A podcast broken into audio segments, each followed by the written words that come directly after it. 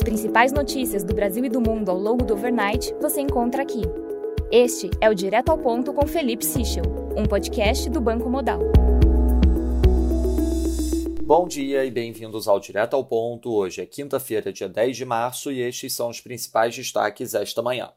Começando pelo Brasil em relação a combustíveis, o Senado decidiu adiar para hoje a votação do pacote de combustíveis. A decisão foi tomada após uma negociação entre a cúpula da casa e o ministro da Economia, Paulo Guedes.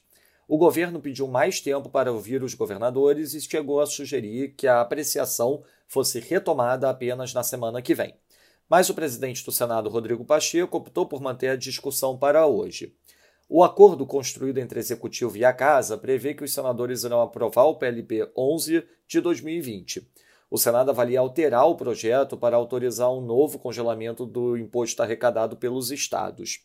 No acordo com a Casa, a economia cedeu em troca, além de reeditar o decreto do IPI, também nas negociações em torno do PL 1472, que altera a política de preços da Petrobras e cria uma conta de equalização de tarifas. Em paralelo às negociações no Congresso, técnicos do governo elaboram um modelo de um subsídio de curto prazo que poderá ser criado por medida provisória. Em relação à mineração, a Câmara dos Deputados aprovou ontem a urgência para a votação do projeto de lei que pretende liberar a mineração em terras indígenas. Na prática, a aprovação do requerimento de urgência acelera a tramitação da proposta, que agora pode ser votada diretamente no plenário da Casa, sem passar por comissões temáticas. Sobre as eleições, o presidente do Senado, Rodrigo Pacheco, recusou o convite do PSD para ser candidato a presidente da República. A decisão, já esperada, foi comunicada oficialmente pelo senador após uma reunião com o presidente nacional do partido, Gilberto Kassab, e a bancada da legenda da casa. Já em relação a federações, depois de cerca de quatro meses de negociações, PT, PCdoB e PV decidiram formar uma federação partidária. O PSB, que negociava até então com as siglas, optou por ficar de fora da União. Passando para o setor internacional, nos Estados Unidos, o House votou uma lei para manter o governo financiado até terça-feira da semana que vem. Com a iminente aprovação do Senado, o prazo de financiamento será maior. O secretário de Energia afirmou que os Estados Unidos têm de aumentar a produção de petróleo e gás, dada a situação de guerra. Já em um headline agora há pouco na Bloomberg, a equipe do Biden se mostrou aberta para a redução das sanções econômicas à Venezuela. Em relação ao conflito na Ucrânia, o governo britânico aplicou sanções a sete oligarcas russos com impacto total de 15 bi de pounds.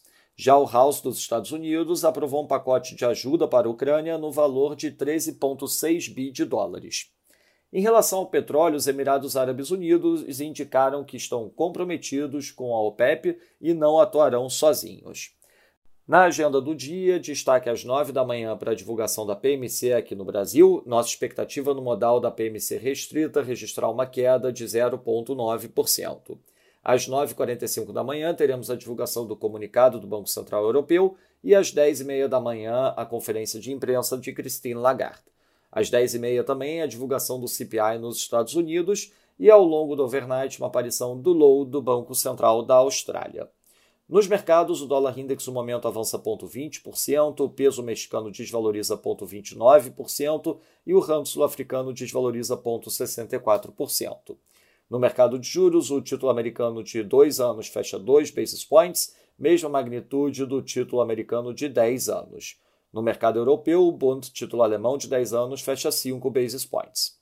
No mercado de ações, a S&P Futuro cai 0,61%, enquanto o DAX cai 2,10%, já no mercado de commodities, o WTI avança 4,27%, enquanto o Brent avança 4,94%.